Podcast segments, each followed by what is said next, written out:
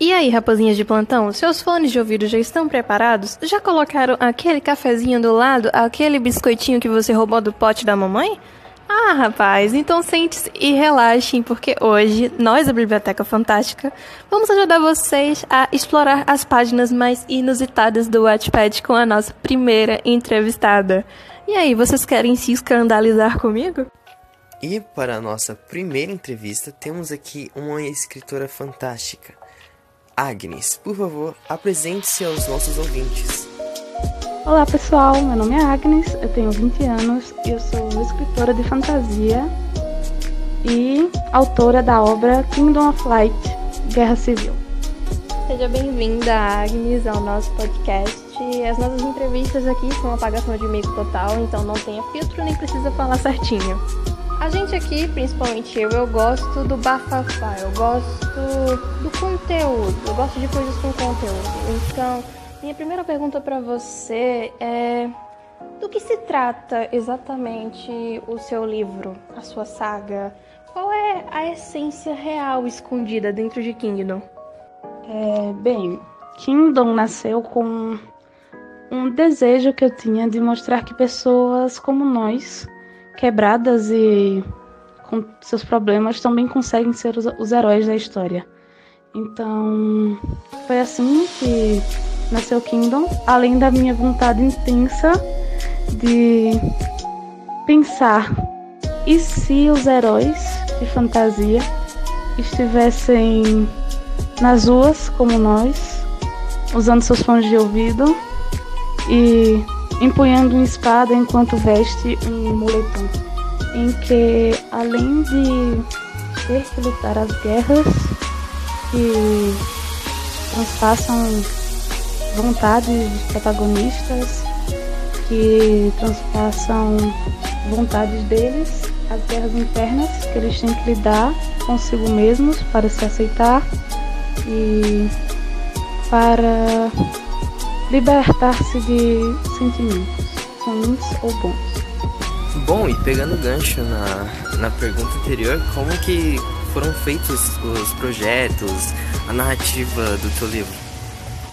Bem, de início, quando eu comecei a plane planejar a escrita de Kingdom, é, foi algo bem natural.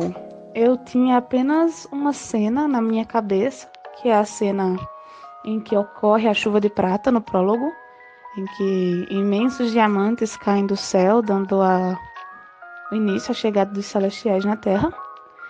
E a partir daí, é, eu percebi que eu não conseguiria dar continuidade à história sem ter personagens.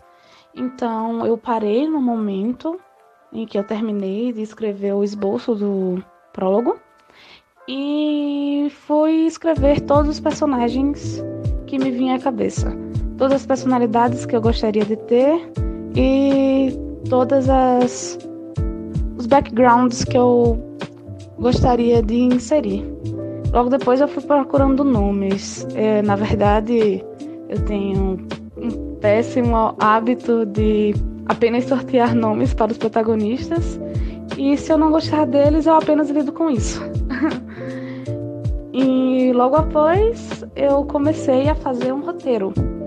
Um roteiro bem simples do que eu queria fazer em cada capítulo, como eu queria fazer em cada capítulo. Depois eu apenas saí escrevendo e depois de um tempo em que minha escrita foi melhorando um pouco gradualmente enquanto eu escrevia, eu editei várias e várias vezes. Talvez já tenha chegado a sete edições completas no livro inteiro, do primeiro capítulo até o epílogo. E isso acabou, como eu posso dizer, lapidando a história ao que ela é hoje.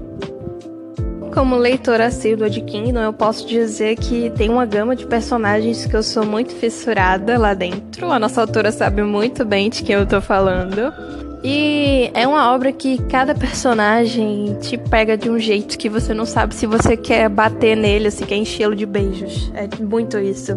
Mas o que eu penso não importa, enfim. Vamos finalmente perguntar a Agnes o que eu mais tô querendo saber desde essa entrevista, embora eu acho que eu já saiba a resposta. Então, Sherry, informe a nós e aos nossos ouvintes qual foi o personagem mais delicioso de fazer e como foi os processos para criar ele? O que te deu a ideia de criar esse personagem tão fenomenal para você?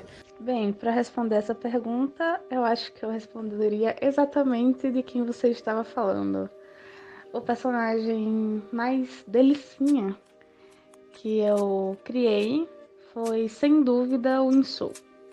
O Insu, quando ele nasceu como personagem, ele não era um personagem importante. Eu não criei ele para ser um personagem importante na história, na narrativa. Ele seria apenas o apoio emocional da Minsun, uma das protagonistas do livro. Mas aconteceu algo incrível com Minsu, que eu gosto de dizer que ele criou vida dentro da história.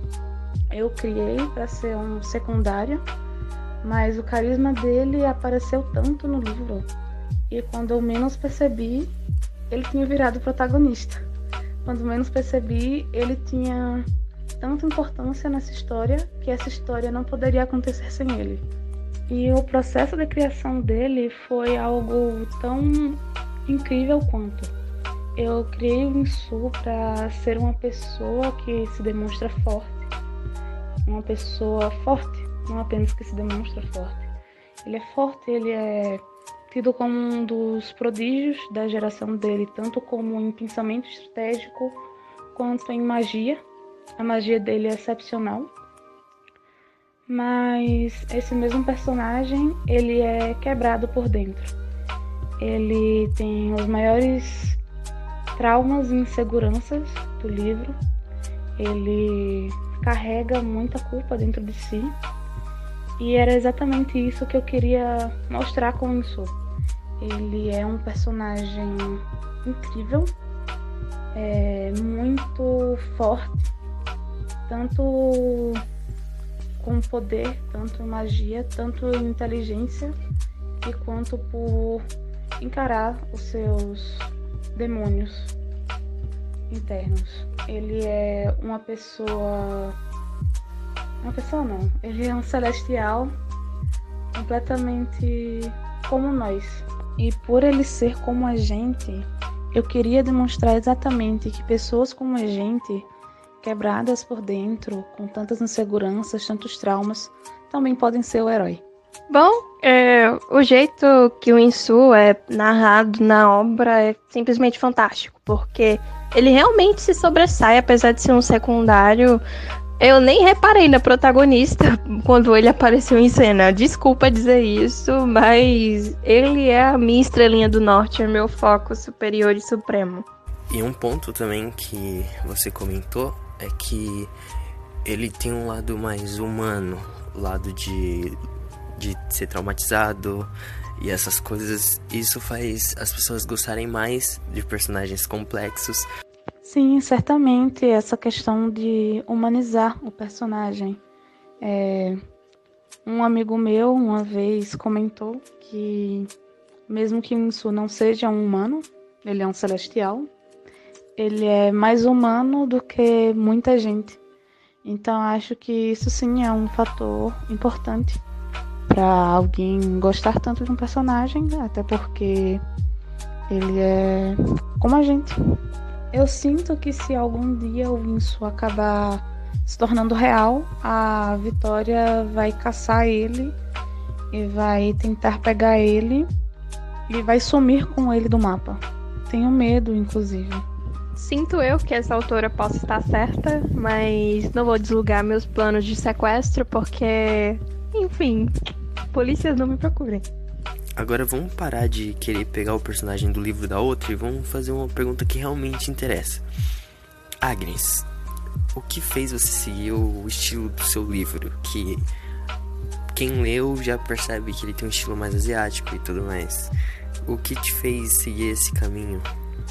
Bem, primeiramente, o mais óbvio. Sou uma fã de carteirinha de programas asiáticos, podem ser doramas, animes, é, live actions, mangás, novels, qualquer coisa relacionada eu gosto bastante. Jogos também. É, gosto muito de tudo envolvendo a cultura asiática e principalmente mais da Ásia, na parte da Coreia, Japão. E eu sempre achei muito interessante a cultura deles e como é pouco explorada em obras de ficção. E eu não queria que uma cultura rica assim fosse deixada de lado. Eu queria dar mais visibilidade para essa cultura, porque já cansamos de ver heróis americanos que sempre empossam a, a belíssima bandeira estadunidense. Quero que eles levantem agora uma bandeira diferente, uma bandeira inovadora e que seja tão boa ou até melhor quanto. Mas nos atendo ao assunto, é realmente intrigante ver esse novo estilo num livro de fantasia. Foi o que mais me pegou, porque eu não sei pronunciar o nome de nenhum personagem direito. Às vezes eu peço a ajuda do Google Tradutor para poder saber como falar de eu nunca consigo. Mas é basicamente isso, é uma obra muito boa, muito bem ambientada, e eu já disse a Agnes muitas vezes que a TV Talk está perdendo um ótimo patrocínio. Não apenas isso, eu diria que como é uma obra ambientada na Coreia, e muitas pessoas têm muito preconceito pela Coreia, pela questão do K-pop, eu queria mostrar também que a Coreia não é só o K-pop. A Coreia tem uma cultura rica, uma cultura linda e uma cultura diferente e que não se resume apenas ao K-pop, que tem muito mais a agregar e a oferecer. Mas não me entendam mal, também sou uma K-popper de carteirinha. Apenas estou pontuando. Todo leitor de Kingdom se depara com uma ambientação única as paisagens, os lugares, as cidades, os nomes, até as prisões têm um design único quando você lê. Então, como é que você chegou a pensar nesse tipo de ambientação, nesse tipo de mundo? Eu quero que tal cidade tenha tal nome, com tal clima. Como é que você cria os mapas e tudo mais? Conta pra gente. Bem, primeiramente sobre a ambientação, como eu disse, era um é uma fantasia urbana, então a maioria das cidades mencionadas no primeiro livro são cidades da própria Península Coreana. No caso, Seoul, é, lido em coreano, Seul, é, em português, é a capital da Coreia, enquanto Hwasun é uma, uma cidade mais costeira, um pouco mais abaixo de Seul. E eu usei ambas como como base para criar a ambientação. No caso, eu escolhi a ambientação de inverno porque exatamente por causa do anime Erased, que é ambientado no inverno e ele tem um clima, uma aura que me deixou completamente apaixonada por esse clima, por essa aura invernal. Então eu quis trazer isso para o meu livro Bom, gente, por enquanto foi só isso. Foi muito divertido gravar com a Agnes e com certeza vamos fazer uma parte 2. Tchau, pessoal. Foi um prazer essa entrevista, falar um pouco mais sobre meu bebê, meu filho mais velho. E bem, se quiserem me seguir nas minhas redes sociais, meu Instagram é goncalves underline Agnes. É meu minha conta do Wattpad, caso você queira acompanhar Kingdom, é Agnes G Barbosa. E espero ver vocês lá, encontro vocês lá. E foi isso aí, raposinhas. Foi muito bom ter compartilhado essa quantidade de informações com vocês. Nunca se esqueçam de seguir a gente nas redes sociais. Toda semana a gente tem um podcast novo. E semana que vem a gente vem com mais novidades de Kingdom, porque nessa semana que tá chegando a gente vai fazer o react do livro. Vamos analisar a história, narrativa, contexto gramatical, dar dicas de como você pode ajustar o seu livro. Então não esqueçam, dê um clique na Biblioteca Fantástica, usem seus fones de ouvido e tenham uma boa semana.